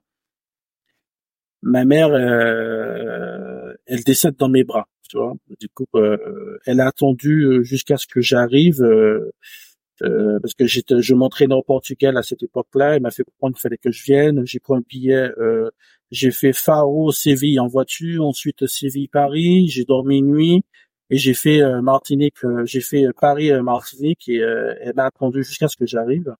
Et elle décède dans la nuit du 25 juin dans mes bras en fait, mais vraiment dans mes bras, parce qu'elle me demande d'écrire un truc et puis le truc que j'ai écrit c'était ses avis de décès. Voilà. Parce qu'aux Antilles, euh, les avis de décès, c'est quelque chose qui passe souvent. C'est important. C'est mm. important. Et elle voulait que je mette le nom de telle famille, telle personne dans son truc, il fallait suivre l'esprit à la lettre. Et puis une fois que j'ai écrit ça, et j'ai vu son dernier saut, elle est partie. Voilà. Et euh, depuis, euh, ben, depuis ce jour-là, euh, je me suis remotivé juste pour faire les championnats de France pour elle, parce qu'un mois après, j'étais champion de France du 100 mètres. du coup, pour moi, cette course, elle était pour elle, à Angers. Et puis après, j'étais dégoûté parce que je courais comme pour elle en fait. je courais pour ma mère parce que ma mère adorait la clé et du coup. Euh, après, je nourrais, mais je nourrais des meetings, des contrats, des voilà, des contrats de de, de, de chaque meeting par rapport à mes sponsors. Et puis j'étais dégoûté, quoi. J'avais plus envie. Mais le plaisir était parti. Ouais, le plaisir était parti. Et après, euh, euh, je suis parti en 2012. Je suis parti euh, en stage aux États-Unis à Miami avec euh, le groupe de Renault, euh, Renault Et puis Renault me dit bon viens avec moi, tu vas, tu viens à Miami, tu vas voir, ça va t'aider, ça va te donner envie. Et puis euh, ça m'a donné envie. Moi j'ai repris et puis voilà, j'ai fait, j'ai fait l'année, j'ai fait Paris, j'ai fait Londres 2012. Et puis c'est là. Et puis après, j'ai décidé d'arrêter en 2015. On avait 30 ans en même temps. C'était l'âge où il fallait arrêter. Et puis en plus, je, me rappelle toujours quand j'ai décidé d'arrêter, c'était après le relais euh, des championnats de France. Euh, j'en avais marre, j'en avais marre. Franchement, j'en avais marre. Je courais depuis 2000 euh, en équipe de France. J'avais tout fait. La seule compétition que j'ai pas faite, c'était les Jeux de la francophonie. Voilà. Mais sinon, j'ai tout fait, quoi. J'ai voilà, j'ai. Un truc que t'as pas Chimie Tu t'imagines? Chimie derrière, j'ai de la francophonie, ben, je reste en plus que toi. Écoute, qu'est-ce que tu... c'est ça, voilà, c'est ça, voilà, c'est ça. alors, je pourrais dire aux gens, écoute, euh, on a... tu peux, tu peux. Et puis, alors, du coup, par la suite, j'ai, j'ai, j'ai entamé ma reconversion. Parce que j'ai vu que des petits arrivaient, comme euh, Christophe Temet, Jimmy Pico, j'ai dit, bon, euh, voilà, maintenant, il faut que, faut que tu, faut que tu, faut que tu te trouves euh, une nouvelle vie, euh, à nouveau. C'était une, une, une, décision difficile à prendre, d'arrêter. C'est vrai? Très dur. Tu sais pourquoi? Parce qu'en fait, euh, tu sais, moi j'étais professionnel, c'était mon métier, je faisais que ça, je savais faire que ça.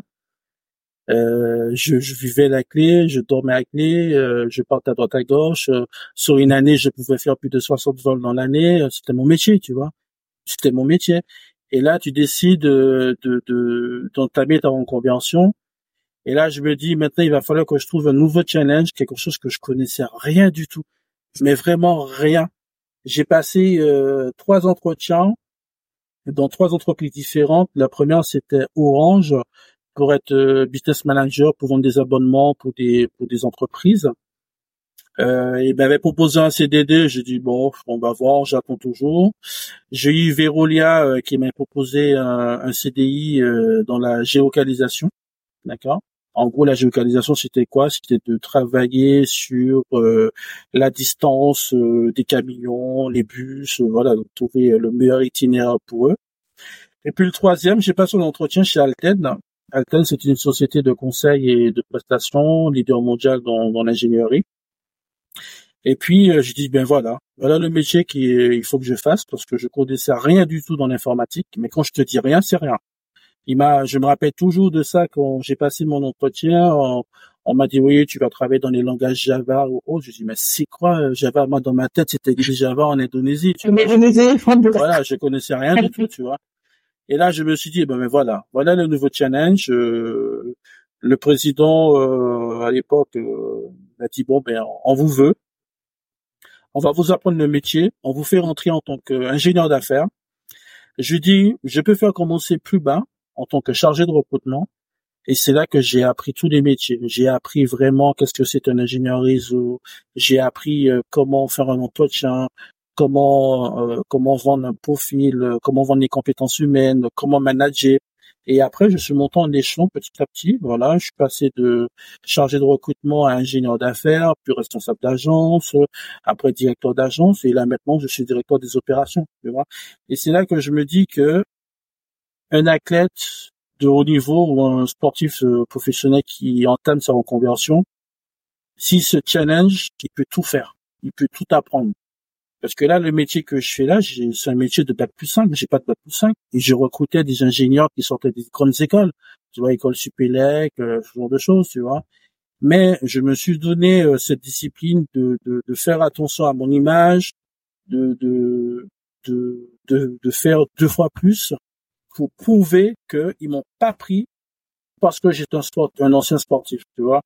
Alors du coup, c'est pour ça que moi j'ai toujours donné cette voiture en fait. Par exemple, quand je rencontre un client, je connais très bien euh, mon métier. Quand je rencontre un, candidat en entretien, un développeur Java J2E ou un chef de projet MOA ou autre, je connais très bien leur parcours parce que je veux pas que demain ils vont dire sur un forum ouais j'ai été reçu par Ronald Pogno, euh, certes il est champion olympique mais il connaît rien euh, dans il connaît rien dans son métier tu vois alors du coup moi je me suis donné cette voiture en fait de de faire attention à mon métier de vraiment d'être un bosseur de bosser bosser bosser et du coup euh, c'est ça qui m'a vraiment permis de monter en échelon euh, et que la clé m'a apporté parce que je dis que la clé m'a changé la clé m'a transformé Là, que je suis devenu maintenant, c'est c'est grâce à cette droiture que j'ai eue euh, durant des entraînements, durant des séances qui sont très dures, des séances de lactique.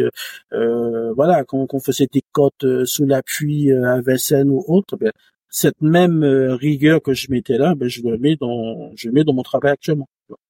C'était dur de repartir à zéro, d'accepter de rien connaître d'accepter d'être le, le, petit con de service ou parce que quand on bah arrive quelque part euh, on connaît rien hein, de rien de rien de rien non, non mais je te jure c'était c'était ça en fait le plus difficile c'était de revenir au même niveau que quelqu'un de lambda hmm.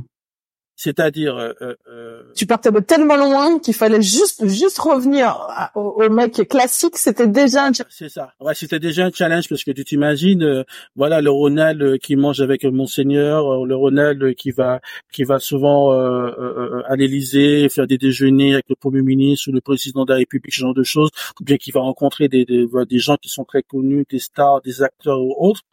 Et là, de redescendre sur terre, d'être un, un, un simple salarié, ça, ça a été, ça a été très dur. Parce que, parce que là, c'est en gros, c'est qu'on balaye son passé et on renaît, en fait, de nouveau, en fait. Et c'est pour ça que, que, que, à l'heure actuelle, quand je discute avec les sportifs qui sont en reconversion, je leur dis toujours que la partie qui va être la plus dure, c'est de redescendre sur terre, en fait. Je fais exprès de, d'employer ce terme de redescendre sur terre parce que de d'être un salarié comme lambda quoi. Tu vois de de, de gagner euh, de gagner euh, euh, 2005 euh, euros brut euh, ou 2000 euros brut comme quelqu'un de lambda. Parce que il y en a qui n'ont pas connu ça avant tu vois. Et, ça c'était très dur. Mm. ce qui est aussi de, de dur finalement dans non on va on, on parler de quelque chose de dur est-ce que tu as accompli tous tes rêves de sportif de haut niveau? De sportif de haut niveau, déjà. Euh, sportif de haut niveau. Euh... Ou est-ce que tu es encore allé plus loin que tout ce que tu imaginais Non, pas. En fait, euh, moi, je suis content de ma carrière. Bon, il y a des choses, il y a peut-être des choses que j'aurais peut-être pas fait avant, que je, voilà. Mais moi, je suis content de ma carrière parce que j'étais fan de Lee Christie, je l'ai rencontré, euh, il m'a félicité pour, pour mes courses. Euh, quoi d'autre J'ai rencontré des grands noms. J'ai pu courir avec Michael Johnson, avec euh, Atu Boldon, Maurice Green. Voilà, j'ai Usain Bolt. Parle-moi d'Usain Bolt. T'as connu Usain Bolt, je veux dire, euh, la nouvelle génération, on va pas forcément la connaître. Mm. Comment il est? Moi, je l'ai croisé rapidement, mais on n'a pas, on n'a pas discuté. J'imagine que tu étais plus proche de lui que moi. Euh, comment vous aviez échangé des mots? Comment il est? Il est plus cool? Il est moins cool? Il est, il est accessible? Moi, quand j'ai euh, du corps plutôt, tu vois. non, non. En fait, Bolt, c'est quelqu'un qui est Usain, c'est quelqu'un qui est, qui, est, très simple. En fait, il a une image qui montre, euh, qui fait euh, sa petite et puis au départ, qui fait ses trucs.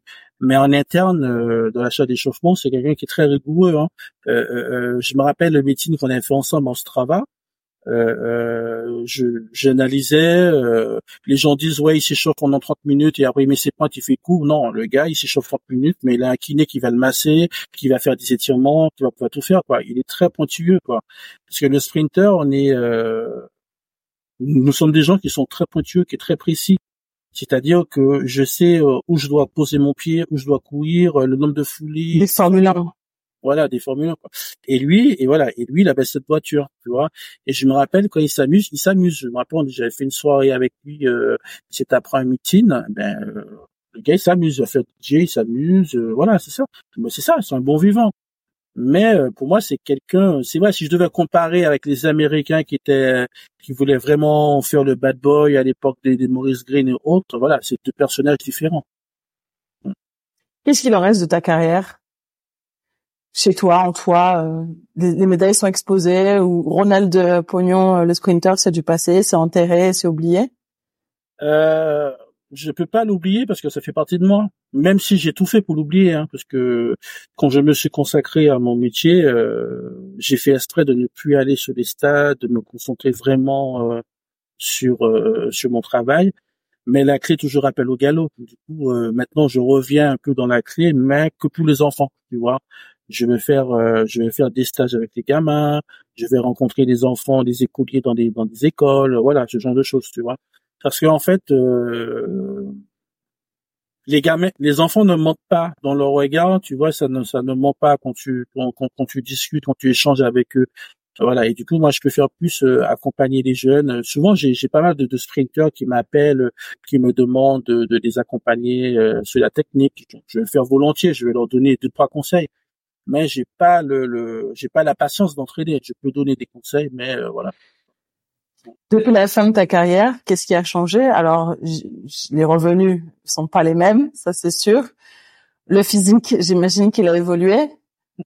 Comment tu le vis, ce corps qui a changé? Ben tu sais, tu le, ben tu sais, euh, alors déjà, euh, je m'étais déjà préparé à ça parce que quand, quand t'habitues à ton corps euh, d'effort, du coup ton et puis tu avais vu, hein, les 10 kilos que tu avais pris euh, en l'espace de, quelques mois. tu te doutais que ça arriverait, ouais. Ouais, c'est clair, ouais, c'est clair, je m'en doutais que ça arriverait, mais euh, euh, euh je ne pensais pas. Et c'est quand ils sont en discutant avec des anciens, quand tu quand tu vois Maurice Green qui a pris du poids, quand quand tu vois, euh, euh, voilà, en as plein d'autres aussi qui ont pris du poids. Moi, j'ai pris du poids, voilà, c'est normal parce que c'est ça fait partie du deuil en fait. On peut pas expliquer, mais ça fait partie du deuil. Voilà, moi j'ai compris ça comme ça. ça c'est une façon d'enterrer. Ouais, c'est une façon d'enterrer. Là maintenant, je, là je suis à 80, 92 kilos. Voilà, je le porte bien. Là, je, reprends tu, peu... tu mesures quoi, 85, je crois, je sais plus. 85, ouais. ouais 85 kilos pas de forme. Voilà. Après, euh, moi je suis content de, de, de, ma vie actuelle parce que euh, euh, la même détermination que je pouvais mettre dans la clé, j'arrive à le mettre dans mon travail. Et puis euh, voilà, je gagne très bien ma vie voilà, j'ai un très bon salaire. Euh, bon, je dirais pas les chiffres, mais j'ai un, un, très très bon salaire. C'est pas très important. Voilà, c'est pas très important, mais je gagne très bien ma vie. je, je retrouve un peu le salaire que j'avais quand je, j'étais athlète. Alors, du coup, euh... Ah, tu retrouves le salaire que tu avais quand tu étais Ah oui, tu dois très bien. T'as vu, parce que tu nous as parlé d'Adidas, d'Adidas qui avait multiplié les chiffres à un moment donné, euh, si on en est là. Mais après, voilà, mais après, c'est du travail, tu vois, parce que là, le métier que je fais actuellement, c'est du boulot, c'est du travail, euh, c'est, euh, voilà, je, suis directeur du, je suis directeur des opérations du USN, je mets en place la stratégie commerciale, la croissance, voilà, t'as, as plein de choses. C'est pour ça que je t'ai dit que, que, que un athlète, quand il décide de travailler, quand il décide vraiment de, de faire des choses, il peut vraiment, euh, il peut vraiment s'élever, il peut vraiment s'élever euh, mutuellement. Euh, euh, vu le discours que tu portes, je vais me faire avocate de, des athlètes qui, qui arrêtent. Ils peuvent t'envoyer un CV, ces athlètes-là, ou pas? Bien sûr. Mais j'en reçois tous les jours, j'en reçois souvent. J'ai plein d'athlètes qui vont sur du boulot et c'est, euh, j'ai même eu, il y a même pas, il y a même pas une demi-heure, j'étais en train de discuter avec un ami qu'on a en commun qui est Ronnie Turiaf. Ah, ok. tu as dit à Ronnie, bah, il vient de m'envoyer un message, tiens. Tu vois, tu vois, et là, et, la discussion que j'ai avec Ronnie, c'est qu'on discutait sur, euh, sur la reconversion des athlètes. Ben, tiens, c'est une discussion, évidemment, qu'on a avec Ronnie, euh, très régulièrement. Et, euh, et tu vois, et, et, tu vois, je disais à Ronnie que tu vois que, que y a, t'as pas mal d'athlètes, euh, euh, qui ont, même dans le tennis, tu vois. J'ai eu euh, j'ai eu un tennisman qui, qui a très bien gagné sa vie dans le tennis, qui m'appelle, qui me dit voilà, j'ai envie de me reconvertir, je sais pas dans quoi, qu'est-ce qu'il faut faire, voilà, qu'est-ce qu'il faut mettre en place. Même ma fédération n'arrive pas à m'accompagner, et voilà. Du coup, je lui dis, ben, fais un bilan de compétences, vois ce que tu veux, voilà, ce genre de choses. Tu vois, t'as as plein de trucs. Et moi, dans mon optique, ce serait plus de monter un truc à côté pour aider les pour aider les sportifs, parce que il y a beaucoup d'entreprises qui recherchent des profils sportifs. Hmm. Parce que nous, on est challenger, on n'a pas peur du stress, euh, on fédère bien les équipes, euh, voilà, tout se passe bien. Ok, donc euh, N'hésitez pas à envoyer un, un, un message sur, sur, des réseaux sociaux. On te contacte pour t'envoyer un CV. On te contacte. Ouais, sur, sur, sur, sur, sur, Instagram, on te demande ton adresse mail professionnelle pour t'envoyer euh, des références. Ouais, voilà. Ouais. Après sur LinkedIn, ça va très vite. Hein. Sur LinkedIn, allez. sur LinkedIn, vous avez entendu, cher un sportif, si vous voulez euh, postuler chez qui, rappelle-nous le nom de ta boîte. Non, après, après, c'est vrai que ma boîte, c'est Next System, mais on fait que de l'informatique. Mais après, euh, par rapport à mes connaissances, par rapport... Euh... Tu, tu vas redispatcher ou tu vas... Bon, très bien. Comment tu es perçu euh, Qu'est-ce qu'il en reste du Ronald de Pognon sportif maintenant dans la rue, dans la vie? Comment tu es perçu par les gens aujourd'hui? Ben, euh, tu sais, dernièrement, j'ai quelqu'un qui m'a dit que euh, parce qu'en fait, qu'il a vu mon nom, il ne m'avait pas reconnu parce que j'ai laissé un peu pousser ma barbe. Il me dit, mais vous n'êtes pas le sprinter J'ai dit, ben oui, c'est moi. Il m'a dit, non, j'étais, je suis fan de vous, je vous ai regardé à la télé et tout. Euh, euh, voilà, je suis content de, de je suis content d'échanger avec vous parce que là, c'était dans le domaine professionnel, tu vois. Et cette personne-là, c'est une, c'est un DSI, c'est une directrice des systèmes d'information. C'est-à-dire que le niveau de la personne euh, avec qui j'ai échangé avec cette personne, cette personne était, était tout content de voir que, que, que j'ai fait une belle reconversion et que je suis resté euh, archi ouvert, archi simple. Et pourtant, et pourtant, c'est pas là pour du business, hein. C'est-à-dire que euh, je devais positionner euh, euh, quelques consultants chez cette personne-là, chez son client, et du coup, on a plus parlé de, de, de, de David avant, quand elle me regardait à la télé, elle m'a sorti mes courses, mes chronos. C'était marrant, quoi. Tu vois, Ouais. Il y a une dame aussi qui m'a qui m'avait appelé pour me vendre un truc, elle a, et puis elle s'est souvenue de mon nom et elle m'a sorti aussi des perfs et des signes. J'étais choquée. Voilà. Ouais. Au début, je pensais qu'elle mentait, pour être très honnête. Je oui, bon, elle me raconte du mytho. Et quand elle a commencé à me dire des noms, des trucs, même je me suis dit ah ok, il y a vraiment eu des gens. Euh, si à même échelle, il y a eu des gens fans de moi, donc euh, j'imagine que toi, ça devait être fou, quoi. Ben en fait, le truc qui m'a plus marqué, c'était euh, j'avais gagné un meeting, le meeting de Lille sur le 100 mètres et j'avais donné la médaille à un petit garçon.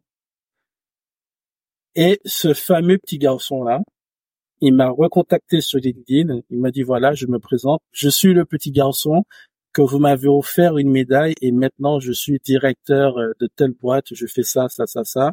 Si vous voulez, on peut travailler ensemble. c'est fou, hein. C'est fou d'avoir marqué des gens, les, fou d'avoir marqué une vie euh, comme ça. Moi, une année en jeu, j'avais donné le dossard à une dame une petite fille ou une dame, je sais plus. Et pour moi, c'était, j'avais donné un dossard comme j'en avais donné d'autres. Et deux ans plus tard ou trois ans plus tard, elle est revenue avec le même dossard et elle m'a dit, mais vous l'aviez pas signé. Moi, j'étais particulièrement touchée parce que pour moi, quand je donnais un dossard, tu sais, ça finissait forcément dans la poubelle. À un moment donné, je me suis dit, bon, la mère, ça va traîner, la mère, elle va passer, elle va jeter ça et puis c'est fini. Et de réaliser que des années plus tard, elle revenait en me disant, ouais, mais vous avez pas signé mon dossard. Je me suis dit, ah ouais, en fait, ça compte pour les gens, contrairement à ce qu'on peut penser, euh, ça, vaut plus qu'un bout de papier avec un, nom dessus. Quoi.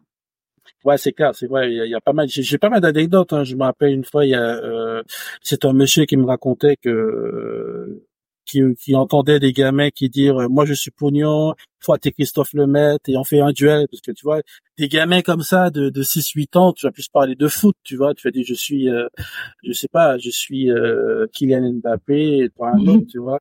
Et là de faire le parallèle dans la vie, voilà, ça ça m'avait marqué un peu. Marquer les gens, c'était important pour toi? Euh, oui et non, c'était juste moi quand je courais, c'était principalement pour ma mère parce que ma mère arrivait d'être athlète. Ma mère, elle avait couru, euh, elle faisait un peu de, de sport comme ça, tu vois. Et tu as une sœur qui s'appelle Béatrice qui, qui a commencé à atteler et puis qui a bon, qui finalement, elle a pas choisi de continuer. Ben tu sais pourquoi elle a arrêté la clé? Parce que c'est à cause de moi. C'est à cause de moi. Voilà.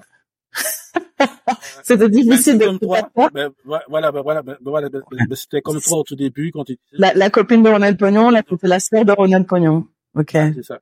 Ben tu vois, par exemple, ma fille elle fait du volet et euh, je m'interdis d'y aller pour le moment, l'avoir joué parce que je sais que quand ils vont savoir qu'ils vont faire le rapport entre Ronald et Océane, euh, voilà, et je, je veux je veux qu'elle profite un peu euh, pleinement euh, du volet, tu vois. Elle fait un peu de compétition, elle est grande et. Euh, elle a quel âge? J'arrive pas à mettre d'âge. Elle a 14 ans, Océane. Ouais. Ah ouais, je me dis, tu restes à 10 ans, d'accord. Ah, ouais, 14 ans. Tu vois, elle a 14 ans. Elle va être aussi grande que toi. parce que elle fait déjà un mètre, ouais, ouais, elle fait déjà un mètre 78. Euh, elle est très grande, tu vois. 14 ans, mètre 78? Ah oui, oui, oui, oui, oui, en effet, moi je mesure 1m83, il y a des chances même. il y a des chances même. Plus grande que moi, ouais. Ouais, tu vois, et du coup, euh, c'est pour ça que voilà, c'est pour ça que, que, que quand elle me dit qu'elle a des joues, euh, je ferai, je fais attention pas, pas qu'on qu'on fasse ce rapport rapidement pour pas qu'elle, euh, voilà, pas qu'elle soit trop embêtée non plus. On approche de la fin de ce podcast et j'ai bien compris que la reconversion finalement c'est un sujet qui te touche parce que tu l'as vécu et puis tu te rends compte de tout ce qui se passe autour. Qu'est-ce que tu aurais voulu qu'on te dise? Qu'est-ce que tu aurais voulu faire différemment finalement? Ouais.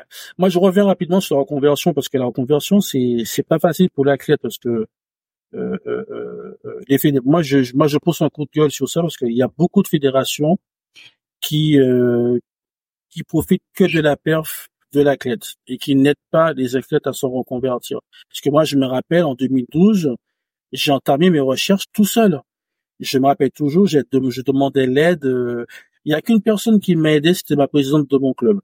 D'accord? Mais à part... Elle, elle est très commune pour ses athlètes d'ailleurs. Hein. C'est la présidente on va la saluer parce que peu importe euh, les discours que j'entends sur elle, il est toujours bienveillant. ouais, euh, voilà, c'est ça. Parce que si j'entendais, si j'attendais euh, sur les DTN de l'époque, ben, je serais là en train d'attendre toujours, hein, tu vois. Et, et c'est pour ça que moi, je veux un point donner pour, pour, pour, vraiment aider les, les, les, les athlètes dans leur conversion, parce que j'en ai beaucoup qui m'appellent. J'ai beaucoup d'athlètes avec qui j'ai fait faire des stages euh, dans mes entreprises. On a qui ont fait des stages de fin d'études. Il y a, je peux citer, bon, je vais citer un. Oral Manga, il a fait son stage tout en étant euh, euh, membre d'équipe de France. Il a fait son stage chez Alten, tu vois. Voilà. Ça, je suis content. Il a fait son, il a fait son, son stage d'ingénieur. Et maintenant, il est ingénieur. Et voilà, ça fait plaisir. On fait de gros bisous, Aurel Manga. On fait des bisous à David Manga aussi, son grand frère qui est de notre génération. c'est clair, voilà. C'est pour ça que, que, que moi je dis que, que la reconversion, c'est pour moi, il faut que les, fédérations accompagnent beaucoup les acteurs de la reconversion. Parce que euh, il n'y a pas que euh, les mairies qui vont donner euh, du boulot à des athlètes ou bien la gendarmerie ou bien la police ou la RATP. Non, il y a beaucoup d'entreprises qui recherchent voilà des futurs leaders et il y en a dans le dans l'histoire il y en a beaucoup dans l'histoire je, je peux t'en citer il y a t'as plein d'athlètes qui ont, qui ont eu de, de, belles reconversions. Euh, euh, même aîné il travaille il est directeur chez Orange euh, voilà il y en a il y en a plein qui ont, qui ont, qui ont eu une belle une belle reconversion comme la mienne quoi au-delà de la reconversion, et tu sais que c'est mon cheval de bataille, euh, il y a la reconversion professionnelle qui est importante et c'est indéniable. Hein. En l'occurrence, moi, je le dis tout le temps que ma reconversion professionnelle euh, s'est très bien passée. Tu fais partie de ceux qui, qui l'ont vu évoluer euh, rapidement et changer. J'ai twisté de vie très vite. Pour autant, j'ai une, j'ai une difficulté à une reconversion identitaire, à une reconversion personnelle. Est-ce que toi, ça a été la même chose pour toi? Parce que j'ai l'impression que tu as voulu l'étouffer, quoi, ce truc. Eh ben oui, parce que tu sais pourquoi je te dis pourquoi j'ai voulu l'étouffer parce qu'en fait, tu sais, si tu restes sur les petits détails euh, que euh, avant les partenariats t'invitaient, euh, par exemple sur un championnat, sur un meeting, euh, ils, t'invitent plus, euh, voilà, quand, voilà, tu, tu, passes de la personne la plus la plus visible et au moment où tu décides d'arrêter, t'as plus personne, t'as plus rien. C'est-à-dire, t'as personne qui t'appelle, qui va prendre tes nouvelles et autres. Mais qu'est-ce que moi j'ai fait? Ben, Je me suis donné les moyens. Je me suis, ben, je me suis mis à fond dans ma reconversion, tu vois. Et c'est ça, parce que tu, tu sais, c'est, c'est dur. Tu t'es noyé en fait. Ben oui, ben oui, ben oui, c'est dur. Parce que tu t'imagines, tu as l'habitude de, de, de as l'habitude d'aller, je sais pas, je prends un exemple, tu as l'habitude de souvent d'aller à Roland Garros, on t'invite, euh, viens, voilà, euh, et là, du jour au lendemain, t'as plus d'invitation pour Roland Garros, t'as plus ça, t'as plus ça. Et c'est après que ça commence à revenir, tu vois, parce que tu as fait sur un autre biais, parce que tu as fait sur autre chose. Mais euh, euh, euh, tu peux prendre, tu prends vraiment un vrai coup, un vrai coup de massue, tu vois. Et c'est très dur hein, parce que euh, tu as l'habitude de, de, de, te montrer. Moi, c'était pas trop mon truc, les dîners, le truc que je le faisais parce qu'il fallait le faire pour les sponsors. C'est pas trop mon, c'est pas trop mon mood, mais euh, quand tu réfléchis, tu dis ah tiens, je, souvent je t'ai invité là, souvent je t'ai invité ici, tu vois. Euh, L'année dernière, euh, je reviens euh, voir un meeting et là, tu regardes, tu, tu vois, les gens sont distants. Tu dis ah ouais, quand même, tu vois. Tu vois que les gens avec qui euh, avec qui tu, tu discutais, que tu avec qui machin, et tu vois qu'il y a une grande distance, tu vois. Et ça, tu dis ah parce que les gens surfaient pendant ta période de sport et puis une fois que tu as arrêté, eh ben voilà, tu vois. Et c'est maintenant, tu vois, et maintenant par rapport euh, à mon travail que je suis monté rapidement en échelon, que je fais pas mal de choses, et que tu sens, t'as des gens qui t'appellent, oh salut, ça va, j'ai vu que t'as fait ci, j'ai vu un reportage sur toi, euh, ah ben félicitations, euh, c'est super, tu vois. Tu dis ok merci, mais tu balayes, tu vois. tu balayes. Bah oui, t'es obligé, de balayer. Quoi. Ouais. Paris 2024, c'est dans quelques mois maintenant. Mm T'es sollicité, on t'a appelé pour faire des trucs. Ouais. En fait, je suis sollicité pour Paris 2024, mais en fait, je sais pas si je suis le seul à Crète, mais à dire que c'est la fin des jeux que moi j'ai j'ai connu, tu vois.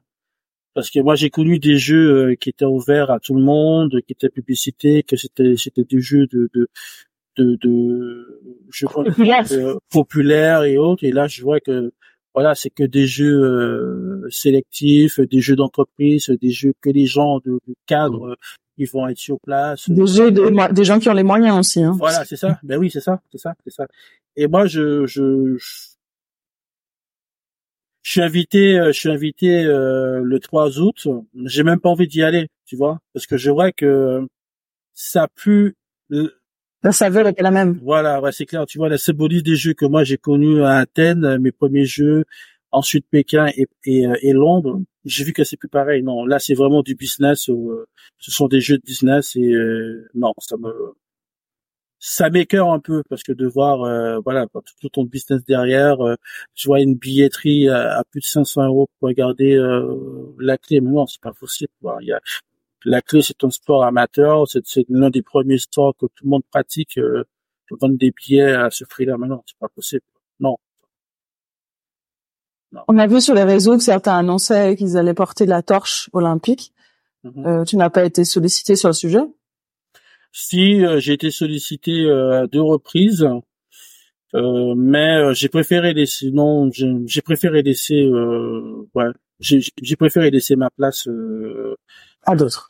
À d'autres personnes parce que je vois que je vois d'un côté euh, il y a des athlètes qui se battent euh, porter pour pour se montrer et ça non c'est pas c'est pas mon truc parce que tu vois euh, voilà. C'est l'avantage que j'ai maintenant de choisir ou ne pas choisir des trucs que j'ai envie de faire tu vois. Et euh, tandis qu'avant j'aurais pu euh, comme j'étais dans la crise j'aurais, j'aurais pu le faire tu vois. Pour faire plaisir. pour faire plaisir maintenant je choisis. Tu vois je peux faire euh, pour te donner pour te donner un exemple la flamme va, va passer à Thionville. On m'avait demandé de, de, de, de courir, j'ai refusé, mais je peux faire, j'ai préféré euh, rencontrer euh, des écoliers à Thionville, tu vois, des classes de CM2, de participer à un colloque avec eux. Et voilà, je peux faire ça que euh, de te montrer avec une flamme, faisant des photos, mettre sur Instagram, je le chose. Non, c'est pas, non, c'est pas, c'est pas moi ça. On sent, on sent le cœur de papa là qui parle et, et qui pense à, la nouvelle génération. Justement, puisqu'on parle de nouvelle génération, certains vont arrêter après les jeux, certains vont arrêter avant les jeux, parce qu'il y aura les malheureux qui ne seront pas sélectionnés. C'est la dure loi du sport, hein, on n'en veut à personne, c'est comme ça. Qu'est-ce que tu voudrais leur dire à ces gens-là? Franchement, de ne pas faire euh, de parce que c'est vrai que les fédérations vont vont leur dire perf perf perf perf mais ne pensent jamais à, à la reconversion. Moi, franchement, bah, le conseil que je leur dirais de faire, c'est de toujours de penser à la reconversion, toujours anticiper. comme je dis à mes collaborateurs, euh, à mes business partners, à business, à, à mes PM, être agile, toujours avoir un plan B d'accord? Ne pas arrêter un truc sans mmh. avoir euh, quelque chose à côté, un backup, tu vois? Et, euh, et souvent, je prends l'exemple de la il y a que la que je connais. Euh, quand on voit des athlètes à un niveau national et qui ont arrêté leur, leur parcours euh, scolaire et qui n'ont rien, tu vois, euh, derrière, qui font des demandes de, de, de sponsoring sur Letchi, sur autre, pour pouvoir s'entraîner, tu vois. Rien que, rien que déjà ça, dès que quelqu'un de qui est factuel dès qu'il voit ça ils disent il y a un truc qui va pas avec la fédération française d'athlétisme tu vois parce que tu trop d'athlètes qui fait demande de, de, de, sponsoring pour pouvoir euh, te permettre de, de, de faire des de, faire des stages de payer des stages et, ensuite peut-être de se sélectionner pour pour, pour les JO pour moi et non moi c'est un truc qu'il faut mettre en place c'est euh, de les accompagner de les aider quoi de d'ouvrir un peu le champ euh, euh, euh, sur sur les aides, euh, notamment pour les athlètes. Et en plus, on est chez soi. On est chez soi. On est à la maison. On est à la maison. Euh, comment un sprinter qui fait moins de 10 secondes, euh, euh, voilà, demande de, demande qu'on l'aide. Pour moi, c'est c'est du n'importe quoi. C'est inadmissible. C'est inadmissible. Ça devait pas se faire. Ça devait pas se faire. Et c'est là qu'on voit. je vais rentrer les pieds dans le plat. C'est là qu'on voit que nous avons des dirigeants, euh, des dirigeants ou des gens qui travaillent qui sont incapables. Ce sont des incapables. Euh, euh je, suis désolé de le dire, mais voilà, ce sont des incapables. Euh, euh les, les fédérations devaient devaient travailler comme une entreprise privée, voilà, qui devait aider, accompagner, parce que là, il y a des trucs qui sortent encore. T'as des athlètes qui n'ont même pas eu d'aide. ils ont pris, non, mais c'est n'importe quoi. C'est vraiment n'importe quoi. Je, sens la révolte là quand tu parles de ça et non parce que parce que ouais, non parce que pourquoi je te dis ça que je suis passé par là. Euh, quand j'ai entamé ma reconversion j'ai fait moins de 10 secondes j'ai des champions d'Europe j'ai plein de médailles et personne ne m'a aidé à ma reconversion. Tu t'imagines? Alors si tu ne pas aidé imagine ouais, six mois voilà six mois on n'a pas aidé imagine celui qui est le niveau national tu vois? Et, et voilà, en a qui pleurent, j'en ai reçu, j'ai, j'ai, voilà, j'ai des mails d'athlètes euh, qui ont le niveau national, qui ont participé à des sélections. Il y en a qui me disent, eh ben oui, eh ben pour m'entraîner, euh, je suis obligé de faire nounou, euh, je suis obligé de, de travailler à mi-temps au McDo. Et même non, c'est pas normal, tu vois. Et il y a plein d'entreprises qui peuvent aider les gens, qui peuvent aider les athlètes de niveau national. Même chez moi, par exemple, dans mon entreprise, là, là, on va sponsoriser des athlètes. Voilà, mais on peut. C'est et je trouve que c'est dommage qu'une fédération puisse faire, ne, ne, pas ne pas accompagner les gens. Et puis en plus, même, avant, même bien avant, même bien avant, tu vois, tu as des athlètes euh, seniors qui ont porté les couleurs euh, euh, euh dans les années 2000, 98, 2000 et qui, qui sont sans rien maintenant, tu vois. C'est dommage, quoi. Tu vois. En effet, c'est dommage. C'est dommage. Et, on leur souhaite de trouver des solutions. On leur souhaite d'envoyer des mails à René Pognon. Maintenant. Non, non, mais après, je suis pas le Messi non plus. Tu vois, non, non, non, non, mais tu vois, après, je suis pas le Messi non plus, mais c'est Bien sûr que non. voilà, voilà, réalité. voilà, voilà, c'est la réalité, euh, euh, euh, voilà. Je peux en citer une dizaine d'entreprises qui vont changer des athlètes, toi. Parce qu'ils, ils veulent avoir des, ils veulent avoir une image. je pense que des dizaines. Au regard de euh, elle a une très belle reconversion. Mmh. Elle a été euh, d'ailleurs récompensée pour la meilleure reconversion mmh. dernièrement. Ben oui, ben oui, tu vois. C'est dommage, c'est vraiment dommage. C'est vraiment dommage, en effet. pour revenir à toi, avant de se quitter, j'ai compris que l'homme n'avait pas encore accompli tous ses rêves. Non. Donc, qu'est-ce qu'on peut te souhaiter maintenant? Ben Déjà la santé. c'est la santé qui est plus essentielle. Et puis, euh, j'ai un dernier rêve que j'aimerais faire, c'est un resto. Mais qui sait, voilà. Ce sera mon dernier rêve, ouais.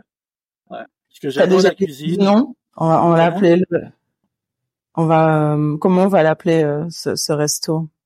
Il y a tellement de ah. jeux qu'on peut faire une famille, mais on va pas le faire. non, pas du tout. Mais en plus, euh, le seul nom que je donnerai, ce sera le, le petit nom de ma mère. Voilà. Ok. Voilà, Donc, euh... je, l'ai déjà, voilà, c'est déjà, j'ai déjà acté. Et puis euh, voilà, c'est mon kiff, mon rêve, ce serait ça, c'est de monter un petit resto euh, de 10 tables, pas plus, que je vais cuisiner et tout. Et voilà, tu vois. Parce que je suis passionné par la cuisine, je fais du stylisme culinaire, j'adore ça et euh, ça me détend, tu vois. Et je me disais ouais, pourquoi pas créer un petit truc Attention, hein, tu vas nous donner envie, on va finir par décider de venir manger chez toi euh, et tu vas nous plaisir, plaisir. Mais comme dis nous, c'est tous les auditeurs, ben, c'est de la bonne tête venez, venez, venez. Voilà. Si. On va encore peu devant chez pour être présent, tu vois.